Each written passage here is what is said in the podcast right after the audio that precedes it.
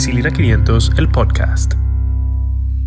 Estamos a 7 de octubre, primer lunes de este mes. Y a propósito del inicio del mes rosa, como se le llama, queremos aprovechar este episodio para hablar sobre un tema que ustedes van a ver muchísimo en redes sociales. Si ya no lo están viendo, van a ver abundantes promociones y es sobre el cáncer de mama, cáncer de seno. Déjenme darles unas estadísticas antes de comenzar de lleno la presentación de hoy. El cáncer es la segunda causa mundial de muerte y se estima que hay aproximadamente 9.6 millones de muertes que suceden al año, eso es tomando estadísticas del 2018, y globalmente una de cada seis muertes ocurre por cáncer. Lo más preocupante es que el 70% de estas muertes ocurren en países de bajos y medianos ingresos, como lo es República Dominicana. Y en muchos de estos cánceres, por ejemplo, cáncer de pulmón, hay factores como el tabaco, que es el principal factor de riesgo más importante y controlable, que es atribuible al 22% de las muertes causadas por cáncer. El impacto económico es importante y se cree, en 2010 se estimó que la pérdida de ocasionada por enfermedades tipo cáncer, sobre todo en términos de productividad laboral y de, y de crecimiento económico, fue 1.16 trillones de dólares y solamente uno en cinco países de bajos y medianos ingresos tienen políticas necesarias para tratar a pacientes con cáncer, o sea, todo tipo de acceso a nivel público y privado. Así que con esta introducción yo quiero darle la bienvenida a Jonasis Jiménez y al Rafael Vargas. Saludos. la segunda causa de cáncer después de los moquitos.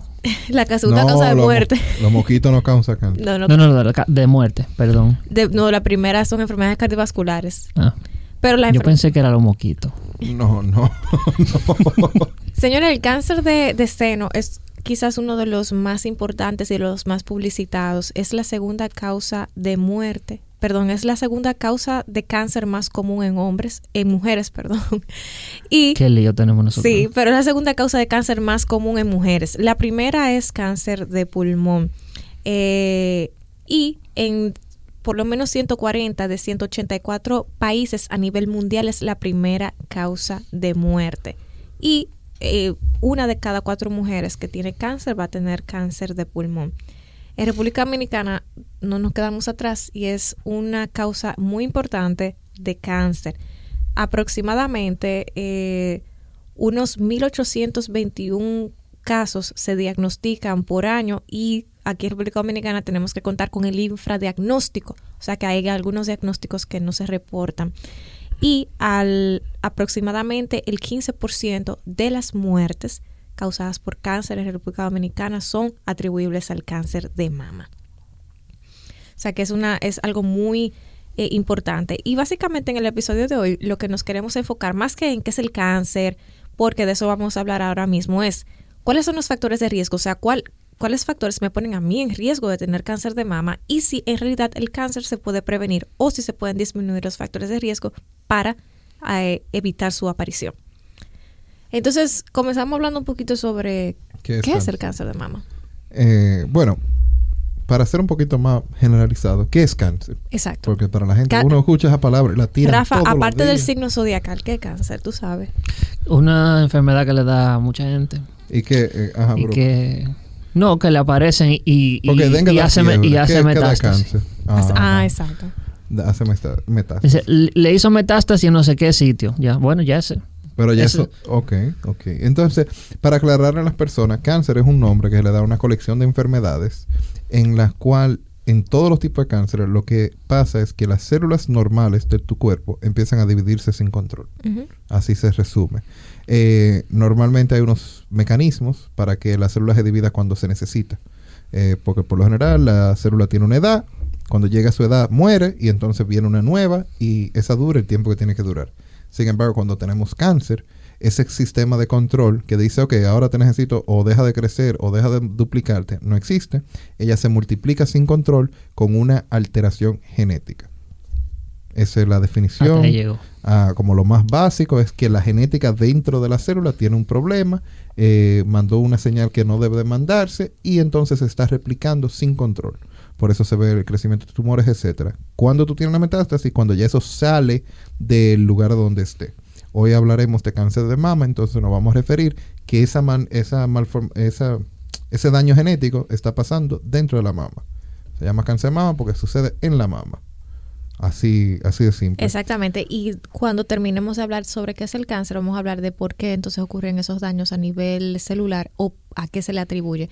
Algo importante, Jonas, que yo quiero que tú me digas, ¿dónde ocurre el cáncer de mama? ¿Ocurre en toda la mama? ¿Hay un lado específico? No, no, no. Entonces la mama dentro, eh, eh, la mama es una, es una glándula. Eh, esencialmente. Su función es producir leche en el caso de cuando se está amamantando un bebé. Entonces, dentro de ella están los lóbulos, que es principalmente donde ocurre el, cáncer. Eh, también hay unos ductos, que son unos tubos, unos tubitos. El lóbulo produce la leche y la lleva a través de los ductos. hasta afuera. Hasta afuera, hasta, el pezón, es donde se expulsa la leche. Sin embargo, también hay un tejido graso y tejido conectivo, que es lo que rodea al, a los lóbulos y los ductos, que es lo que le da el tamaño y la forma a la mama. Exacto. Que entonces este sería el estroma, que también puede ser un lugar donde se encuentra cáncer de mama. Se puede desarrollar en cualquiera de esos lugares, el más común sería dentro de los lóbulos donde empieza. Exacto. ¿Y a los hombres le puede dar cáncer de mama?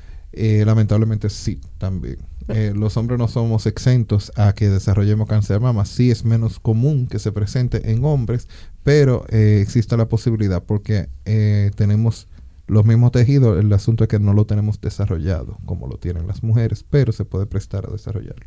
Exacto. Y hay algo que se llama, en relación, me imagino, bueno, en relación a lo que tú venías diciendo, eh, no que me lo imagino, sino que es así, eh, existe el, el carcinoma infiltrativo ductal que ocurre en los ductos y entonces el lobular o lobulillar que ocurre en los lóbulos. Eso es como súper abuelo de pájaro, una vista bien breve de los tipos de cáncer, que ahí no nos queremos detener tanto, sino básicamente en lo que viene ahora. ¿Por qué ocurre el cáncer de mama. O sea, se llama carcinoma. Carcinoma. Carcinoma. Sí, con R. De Entonces, ¿qué, ¿qué causa? ¿Por qué viene el cáncer de mama? Bueno, lamentablemente, como casi todos los cánceres, no se conoce, no se sabe bien la causa, pero como decía Jonasis, se relaciona mucho a cambios en el material genético y muchas veces esos cambios en el material genético vienen por factores modificables y no modificables. Y no modificables que vamos ah, a ir desarrollando. Como dijimos, es una deficiencia genética, entonces hay cosas que uno puede tener por genética y hay otras que uno modifica su genética eh, por lo que consume y o lo que se expone. Exacto. Nosotros hablamos mucho de medicina eh, y hoy lo hemos mencionado bastante veces, una palabrita, una expresión llamada factores de riesgo. Los factores de riesgo son circunstancias o situaciones que aumentan la posibilidad o la probabilidad de una persona tener una enfermedad como cáncer. Hay factores de riesgo o hay factores que son modificables, como ya decía Jonasis, y no modificables. Algunos factores de riesgo para cáncer de mama pueden ser cambiados, pueden ser modificados eh, a través del cambio en el estilo de vida y otros no. Vamos a comenzar con los factores de riesgo que no son modificables, o sea que usted los trae y lamentablemente pues no podemos hacer mucho al respecto. El primer factor de riesgo que tiene el cáncer de mama es el sexo. Adivinen a quién da más. A las mujeres. A las mujeres. Entonces, ser mujer es el principal factor de riesgo para desarrollar cáncer de mama. Yo creo que eso se cae de la mata con toda la publicidad que hemos visto al respecto. Y no, y no es solo también para agregarlo, no es solo de que por ser mujer es que el hecho de ser mujer te conlleva cambios hormonales en el caso, y, y, son sensibles. Entonces, está glándula, lo que hablamos de, de, la mama son sensibles al ciclo menstrual. Entonces, la exposición constante de fluctuación hormonales es lo que te, te predispone a desarrollar. Exactamente, y el tejido está un poquito más desarrollado que en los hombres, como mencionábamos anteriormente. Otro factor de riesgo que no podemos cambiar por más cirugía, botox, eh, que nos hagamos. Ni por cambiar la fecha en Facebook. Ni por cambiar la fecha en Facebook, ni como el hombre que dijo que era 20 años más joven, atento a él. Es ah. la edad o el envejecimiento. A mayor edad, mayor riesgo de tener cáncer de mama. Eh, y por eso entonces es que tenemos que, cuidar a nuestras madres, nuestras abuelas, sobre todo con medidas que vamos a mencionar más adelante, eh, específicas para la edad.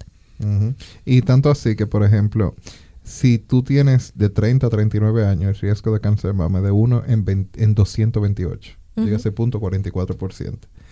Pero si tienes 60 años como mujer, eh, sube de 1 a 29%. Se multiplica 10 veces, eh, casi, 8, 9 veces y algo. Exacto. Eh, dígase 3.5%. Eso es solo con el progreso de la edad. Exacto. O sea que por, con eso, por eso es que hay que tener eh, cuidado mientras más avejentamos.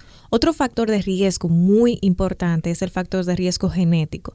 Se piensa que de un 5 a un 10% de los cánceres de mama son hereditarios, causados por cambios o mutaciones en un gen heredado por el padre o por la madre. Y las mutaciones heredadas usualmente se asocian a los genes BRCA1, que le decimos BRCA, BRCA1 y BRCA2, que son las causas más comunes de cáncer de mama heredado, aunque hay otras alteraciones genéticas eh, que también se asocian a cáncer de mama. Las mujeres con mutaciones en el gen BRCA o BRCA tienen mayor riesgo de desarrollar cáncer durante sus vidas que las que no tienen alteraciones en este gen y cuando lo desarrollan usualmente son más jóvenes que el promedio eh, que las mujeres que no nacieron con mutaciones en este gen. Y como decía, hay algunas otras mutaciones, sobre, sobre todo ligadas a, por ejemplo, mutación en el gen P53, que eso es el guardián del, del genoma, y que también están asociadas a cáncer de mama. Es bueno mencionar, probablemente se acuerdan hace unos años la historia de Angelina Jolie, que ella se hizo una doble mastectomía, o sea, se quitó los dos senos y también, si mal no recuerdo, se sacó los dos ovarios, una oforectomía, porque ella, cuando se hizo su consejería genética, su madre había muerto por cáncer, eh, ella vio que tenía los genes positivos y dijo, yo voy a tratar de eliminar toda la posibilidad de que me dé cáncer.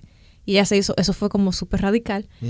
Eh, no, no se les recomienda a la mayoría de las personas, pero ella tiene eh, la posibilidad económica entonces de hacerse su reconstrucción y ya ya tenía su deseo de paridad porque ella había tenido entonces había adoptado a los niños que había querido y eso es digamos el cáncer más famoso de alteraciones genéticas eh, y cómo ella lo decidió resolver sí. Eh, también está lo que es la historia familiar directa que lo mencionabas anterior. Si tú tienes un familiar de primer grado madre hermana o hija que ha desarrollado cáncer de mama o múltiples eh, familiares que han tenido cáncer de ovario antes de los 50, entonces estás a un mayor riesgo directamente, como dijiste. En el caso de Angelina Jolie creemos que fue un poquito sí, radical. radical. Extremo. Otro es que si tienes historia personal de cáncer de mama, si en un pasado ya lo has tenido, ha sido diagnosticado, entonces sí tienes un mayor riesgo de desarrollarlo nuevamente. También está lo que es la raza. Sí. Eh, que las mujeres de, genética blanca, de descendencia eh, blanca, están más propensas a desarrollar cáncer que las afroamericanas, las asiáticas, hispanas y las nativoamericanas. Eso, las caucásicas entonces. ajá, las caucásicas tienen mayor riesgo de morir por cáncer de mama. Ok. Eh, también está... Algo que me parece interesante, lo que tú dijiste de, sobre la historia familiar, por eso es que eh, no a todas las mujeres se les recomienda hacerse los marcadores genéticos tempranamente, porque, y por eso se les recomienda a las mujeres que sí han tenido familiares con cáncer de mama, porque son estudios que son bien costosos. En República Dominicana se hacen, pero se mandan fuera. Entonces, se toma la muestra y se manda fuera. Exactamente, entonces es algo bastante eh, costoso. Eh, algunos problemas eh, en la mama, no relacionados con el cáncer, pero que también pueden influir, son las radiaciones previas en el pecho. Por ejemplo, Mamá que lleva a su niña a hacerle múltiples radiografías de pecho, muchísimas placas, porque a cada rato la niña se le enferma del pecho, que tiene asma, que tiene bronquitis, doctor, hagámosle una placa porque esa muchacha le está dando mucha gripe. Esas radiaciones excesivas en el pecho en una niña la ponen en mayor riesgo de tener cáncer de mama versus aquellas que no, o en jovencitas también, versus aquellas que no fueron radiadas. Eh, y también eh, radiación por parte, digamos, de eh, diagnóstica, pero también terapéutica. O sea, si usted ha sido un niño, lamentablemente tuvo cáncer en alguna parte ósea, o tejido blando y boca hacerle radiación en el pecho, eso también lo pone en riesgo. Exacto, que no tanto una radiografía simple, porque el nivel de radiación no es tan severo, como que tampoco dejen de hacerle su placa a los ah, niños en caso de neumonía Exacto. Eh, eh, como que la evidencia no sugiere que es tanto por una radiografía o una tomografía, sino en, en el caso de pacientes que tuvieran un timoma, por ejemplo, un cáncer que se da en el pecho, eh, o alguna otra condición que haya que tratarla con radiación anteriormente, entonces en el futuro están propensos a desarrollar cáncer de mama porque recibieron radiación eh, indirecta en esa área. Exacto. Entonces, esa sería una causa. Y, y vamos a hablar entonces de las causas que, que son controlables, porque esas hasta cierto punto usted cuando es joven no puede controlar, o bueno, con cualquier edad no puede controlar su sexo, no puede controlar su edad, no pueden controlar muchas veces la el hecho de, de haber dado radiaciones. Pero vamos a hablar de la que sí se pueden controlar y la que sí podemos modificar. La primera es la terapia de reemplazo hormonal posmenopáusica. ¿Qué significa eso en español dominicano? Bueno, las mujeres cuando ya están pasando por la menopausia o cuando ya están posterior a la menopausia tienen síntomas muy incómodos.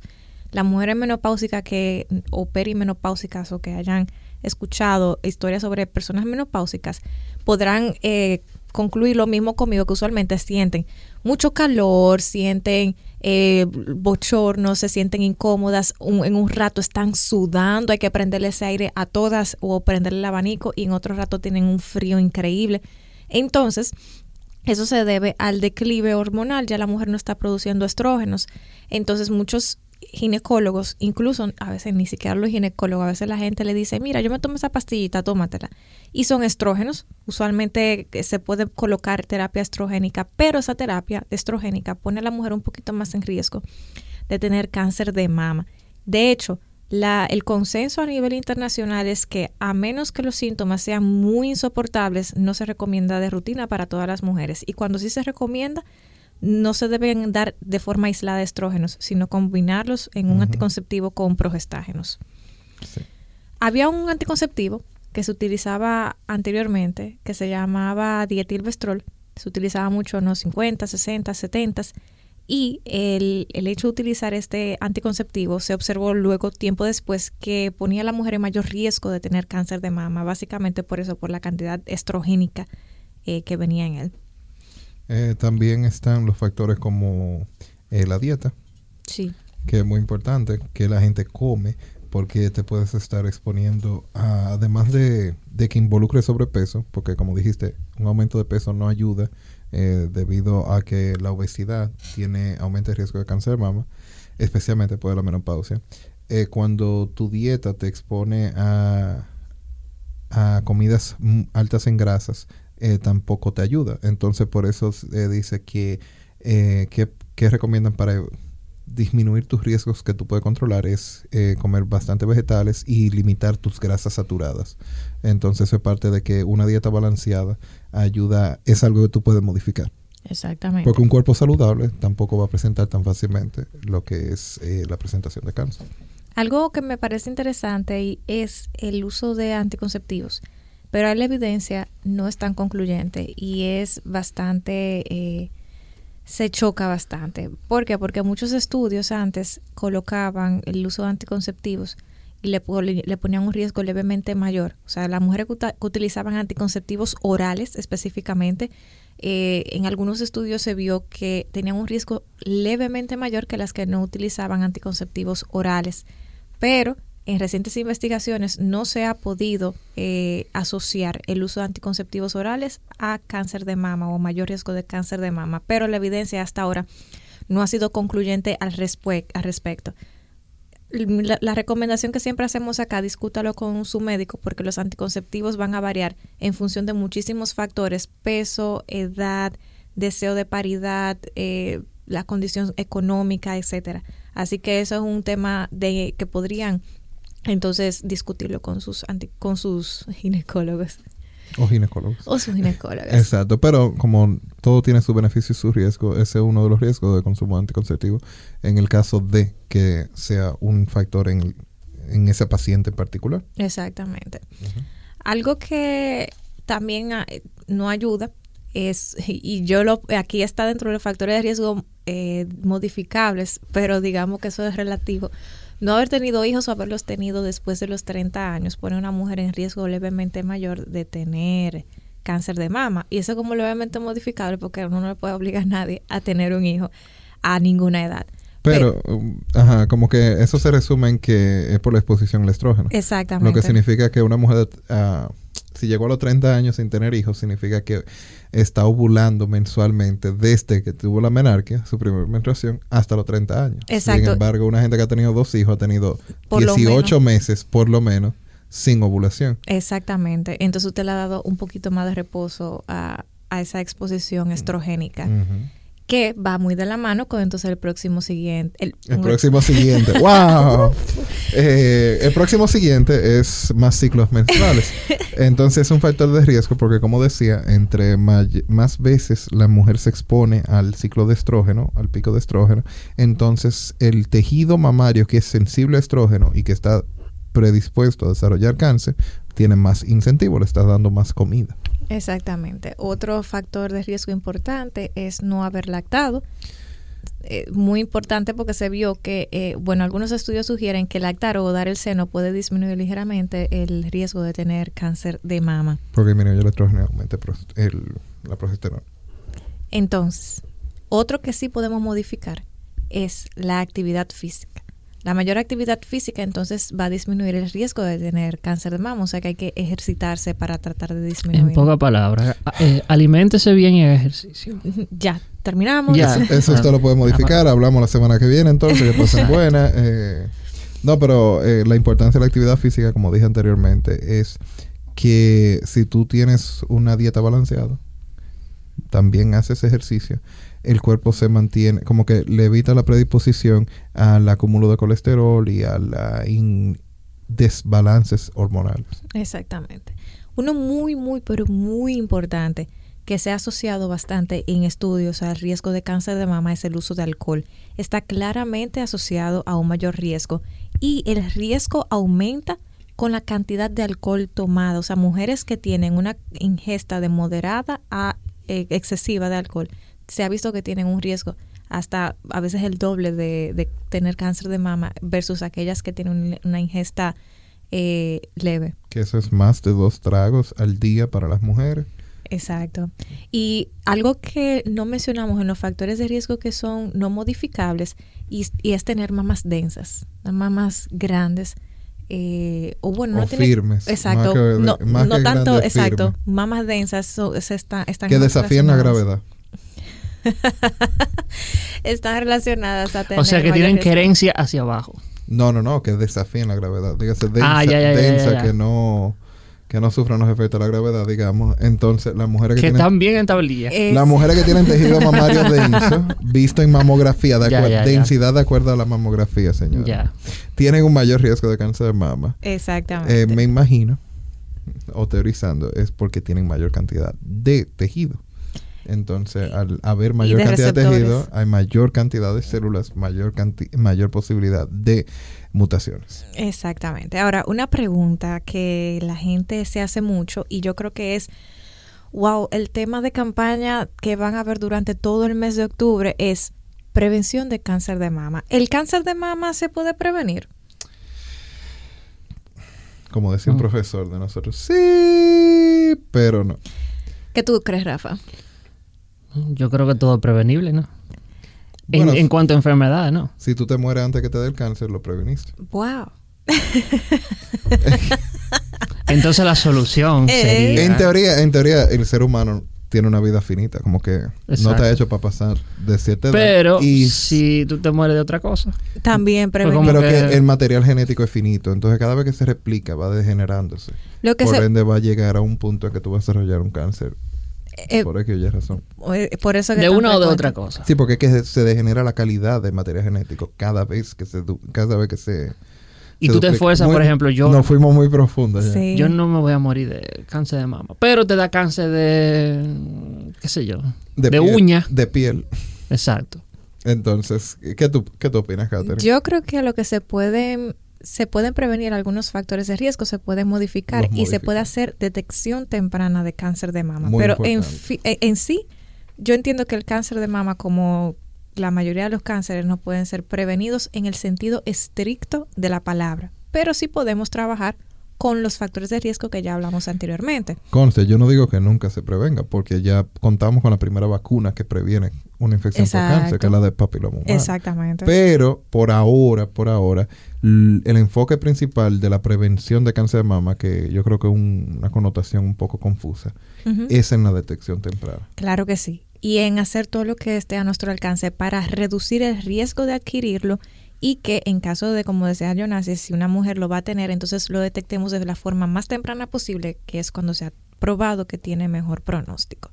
Entonces, como decía Rafa, yo creo que el pilar básicamente van a ser tres cosas que dentro de las cuales están eh, relacionadas eh, las prácticas preventivas. Primero, mantenerse en un peso saludable, ser físicamente activa y limitar el uso del alcohol. Y para las mujeres que así lo deseen, si quieren, cuando tengan hijos, lacten, den el seno y tratar dentro de lo posible de no utilizar la terapia hormonal para manejar los síntomas de la menopausia a menos que haya una indicación muy importante para ello. Entonces, eh, hay algo interesante que se hace en algunos países que si una mujer conoce que está en, y también se hace aquí en Dominicana, en mayor riesgo de tener cáncer de mama, por ejemplo, porque tuvo una tía, una hermana, algún familiar con cáncer de mama, es considerar hacerse un screening genético y hay algunas, algunas que hacen incluso hasta quimioprevención, o sea, que utilizan un, algunos tipos de quimioterapia para reducir entonces el riesgo de tener cáncer de mama. Y en algunos casos, como hablamos con Angelina Jolie, eh, hay, ¿Tú hablaste con ella? Como hablamos sobre, ah. sobre Angelina Jolie, perdón, hay wow. cirugía preventiva, cirugía preventiva, champs. Ella quería venir, pero estaba grabando una película. Sí, estaba ocupada. Y dije que Brad andaba por aquí y no quería verlo. Entonces, eh, esa quimioprevención es un poco controversial. Sí. Porque eh, ahí aplica tanto lo que el paciente quiere, la decisión del paciente versus la posición del médico. O lo que realmente necesita el paciente. Exacto. Entonces, quimioprevención, técnicamente tú estás tomando quimioterapia o te están administrando quimioterapia para algo que todavía tú no has desarrollado. Exacto. Entonces, ahí viene el principio de no maleficencia, como que que yo estoy, yo como médico tengo que tomar la decisión de decir lo que yo estoy haciendo realmente es para bien y, un tema controversial. Entonces vamos a hablar un poquito sobre técnicas de detección temprana del cáncer de mama y vamos a hablar sobre la más controversial que a mí me encanta hablar, el autoexamen. Tóquense. Eso es lo que siempre eh, eh, tócate, ¿no? Eh, tócate. Esa es la publicidad. Hay una campaña, tócate. Que yo todos los días hago así como, deja ver. Mm. Bueno, Rafa, por lo menos tú tenés. Claro, porque eh, estamos en octubre. ¿Y cómo, cómo tú te lo vas a examen? No, eh, yo, así como ustedes están viendo. No, así, no, se puede. No, no. Rafa, para describírselo a ustedes, está poniendo sus dos manos sobre el pecho como un, como un mono. No, Rafa, no, no. No, es así. No, no es el procedimiento recomendado. Exacto. Entonces tengo que ir a médico. Eh, entonces. Te vamos a decir ahora. Ok. Entonces, mira, eh, es un tema sumamente controversial. Controversial porque aunque la mayoría de las campañas se orienten hacia el autoexamen, eh, déjenme decirles que la mayoría de los organismos internacionales no van con el autoexamen, aunque pensemos que sí. O sea que hemos sido engañados. Sí, no. Exacto. Es, un asunto, eh, perdón, Catherine, es un asunto de que si se le dice a la población que confíe en un examen. Confía, tócate. Y tú no te sientes nada, pues nunca te vas a ir a hacer la mamografía. Lo correcto es... Que, que, es el gateway del primer examen de seguimiento, ¿verdad? Y de screening, que sería la mamografía. Entonces, de aquí se, se estima que para tú sentir una masa, un médico, para sentir una masa, ya tiene un centímetro por lo menos o sea, ya debe tener un centímetro el para tú poder discernirlo. Ajá. Para tú poder discernirlo. Y puede ser demasiado tarde. Y para, y para obtener ese tamaño dura 10 años. Y oh. algo estimado, ¿no es? Una cosa así. Más o menos, sí. Dura 10 años para lograr un centímetro.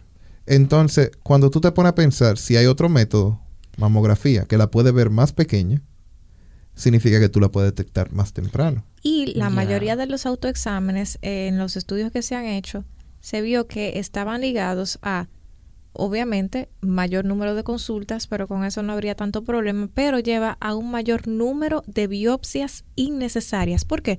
Porque una vez yo me siento esa masita, yo voy donde el médico, el médico la toca y dice, vamos a hacer una biopsia para ver qué es.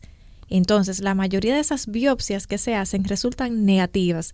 No que nada de eso que se haya hecho sea malo, sino que al final de cuentas es un gasto extra para el sistema de salud y para la mujer que está gastando en eso. Actualmente, el Colegio Americano de Ginecólogos y Obstetras lo que recomienda solamente para mujeres que estén en alto riesgo. O sea, mencionamos los factores de, riesgo. Si la mujer presenta alguno de estos factores de riesgo, en ese caso ellos sí recomiendan hacerse el autoexamen. La Sociedad Americana de Cáncer lo, lo recomienda de forma opcional para mujeres mayores de 20 años y las demás organizaciones como el Instituto Nacional de Cáncer, el US Preventive Services Task Force no lo recomiendan y las sociedades europeas no todas las recomiendan de todas formas. Y eso, eso cabe destacar que no es diciendo a la mujer no te toque para nada, sino aprende a conocer la, la anatomía de tu mama, aprende a saber qué es bueno y los signos de alarma, que eso lo vamos a publicar en las historias de hoy, eh, de cómo va cambiando el seno para que sepas distinguir entonces cuando hay un cambio que amerita entonces ir al ginecólogo. Pero el autoexamen de forma rutinaria no siempre se recomienda. Yo voy a aprovechar para refrescar, ya que Rafa hizo esa manifestación tan... Exacto, ese dio por pueden Ahora, yo lo voy a refrescar. No es que con esto esté apoyando solo que confíen en el, en el examen de mama, autoexamen, sino que si lo van a hacer, por lo menos háganlo bien. Y entonces, eh, muchas de las personas también, cuando se refieren al autoexamen, no lo están haciendo de la manera correcta.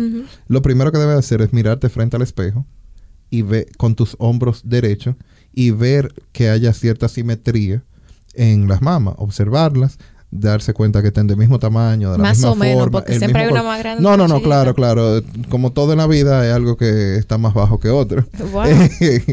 Pero. No vamos a seguir haciendo. No, no, no, gracias. No, no, no, porque estamos hablando de un tema en específico. Entonces, eh, el asunto es que si tú tienes 30 años, 27 años y tú tienes viéndote las mamas de una manera, pues ya tú sabes más o menos su forma estándar, el color y cómo se sienten. Entonces, eh, eso es lo primero que tú ves. Eso ese es el objetivo del examen de mama, como que tú notes un cambio eh, de tu autoexamen. Entonces, te lo ves en el espejo con ambos, ambos brazos hacia abajo, después subes los brazos sobre tu cabeza y observa los mismos cambios, tanto en la piel como en la forma eh, y el color. Eso es solo observación frente a un espejo. Después te acuestas boca arriba y entonces comienzas a comienzas aquí Catherine me está grabando también mientras me, me hago el autoexamen. Ustedes lo verán en vivo. Entonces, no, por favor. Entonces, después te acuestas boca abajo y coges el brazo de la mama que te estás examinando. En este caso, si es la derecha, te pone el brazo detrás de la cabeza y entonces comienzas a tocarte con los dedos de la mano eh, desde afuera hacia adentro, buscando siempre que no haya ninguna diferencia en la en el tacto, dígase que no te sientas ninguna masa, ningún lump, como dicen en inglés. Aunque hay casos que puedes sentir algo y simplemente es un ganglio que está inflamado por X o Y razón y eso es lo que lleva a que se hagan biopsias innecesarias, como dijo Catherine. Por último, el quinto paso es que ahora te paras y en vez de ponerte el brazo detrás de la cabeza, lo haces derecho hacia arriba y vuelves y te haces el examen. Y ya esos son los cinco pasos del examen de mama algo sumamente interesante de, hablar y de destacar es que eh, hay una fecha específica para hacerse el autoexamen, el examen de la, de la mama, porque después de que, bueno, el ciclo. Exacto, con el ciclo menstrual, mientras va avanzando el ciclo, usualmente las mujeres tienden a sentirse algunas masitas que van degenerando cuando el ciclo va avanzando y mientras se acerca la menstruación. Entonces, como una semana luego de la menstruación es que se recomienda hacer el examen de mama. Una semana después. Una semana o dos semanas después. Ok. Entonces, algo muy interesante es que hay pruebas de tamizaje o de detección temprana que se refieren a pruebas que se hacen para detectar el cáncer de mama a tiempo, como Jonasis dijo, mientras más temprano es mejor. ¿Por qué? Porque en etapa 0 y en etapa 1 eh, las, eh, la probabilidad de supervivencia es de 100% pero va aumentando mientras más va aumentando el cáncer. Va disminuyendo. Va disminuyendo, exacto, va aumentando mientras... La supervivencia va, disminuyendo, mientras va aumentando eh, las etapas del cáncer, gracias. Entonces, la segunda etapa es un 93% de supervivencia, la tercera etapa son 72% y apenas un 22% si lo encontramos en etapa terminal. Entonces, ¿qué es lo que se recomienda? Uno A, mujeres mayores de 40 años se les recomienda una mamografía anual o bianual en dependencia de la recomendación que le haga su médico. La mamografía puede molestar, eso sí, puede doler un poquito durante el procedimiento, pero imagínense que cuando le están aplastando un poquito la mama entre esos dos discos, la mama se pone de, eh, bueno, se, se pone en un solo plano y eso ayuda entonces a ver cómo desayunas lesiones bien pequeñitas eh, a nivel de la, de la mama. Una mejor visualización. Exactamente. Se hace sonomamografía en algunos casos, pero solamente en mamas jóvenes donde todavía no hay indicación para una mamografía. Por eso no se hace de forma eh, sistemática en mujeres mayores de 40 años. En algunos casos se hacen resonancias magnéticas, pero esto es para mujeres que están en muy alto riesgo de cáncer de mama, junto a una, se hace junto a una mamografía anual. Otro, otra, otra cosa que se puede hacer que tampoco las sociedades recomiendan tanto, pero que algunos ginecólogos lo siguen haciendo, es el examen clínico de las mamas. Eso es usted ir a una consulta médica con su ginecobstetra y le hace un examencito, le chequea las mamas. No todos los organismos los, los recomiendan a nivel internacional porque, por lo mismo que hacía, eh, hablamos sobre el autoexamen, no tiene tanta sensibilidad o especificidad y usualmente puede llevar a un número mayor de biopsias innecesarias. Y como dicen, es operador dependiente. Exactamente. Entonces, no todos los médicos tienen la misma capacidad o sensación o entrenamiento. Entonces, varía, varía ampliamente entre un médico y otro la capacidad de poder discernir cuando hay una masa o no. Exactamente. Y para ir concluyendo, yo quiero hablar un poquito sobre las recomendaciones. Y atención acá, hombres, mujeres, quien sea que nos, esté escuchando, sea usted mayor de 40 años, menor de 40 años, preste atención acá para que le recomiende a una mujer de esta edad, aproveche el mes de octubre, que es un mes donde todas estamos un poquito más sensibilizadas al tema, para traerlo a colación. Mujeres entre 45 y 54 años, según el Colegio Americano de Cáncer de Ginecología, de Ginecología Obstetricia, eh, recomiendan hacerse una mamografía cada año.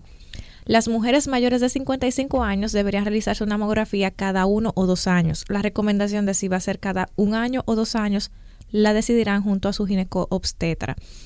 Hay que informar, claro que sí, a las mujeres sobre los beneficios de hacerse la mamografía detección temprana del cáncer, sobre las limitaciones y los daños potenciales. Hay muchas mujeres que le tienen un poquito de miedo a las radiaciones, pero el cuerpo ya está preparado para esa radiación que no va a ser de forma tan eh, sistemática como hacérsela cada tres o seis meses.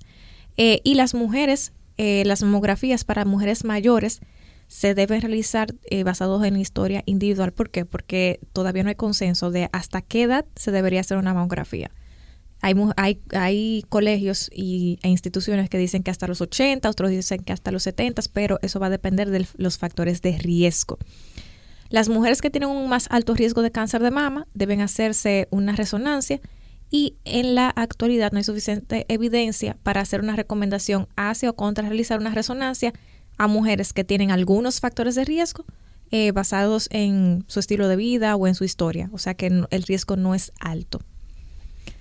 Y para ir finalizando, vamos a hablar sobre qué hacer o cómo modificar mis factores de riesgo para tratar de disminuir la aparición o la, probabilidad de aparición de cáncer de mama? bueno, pues como dijimos, los factores modificables son los únicos que podemos tratar de modificar, como dice su nombre. Entre ellos hicimos eh, recalco en la dieta, que incluye el peso y la actividad física.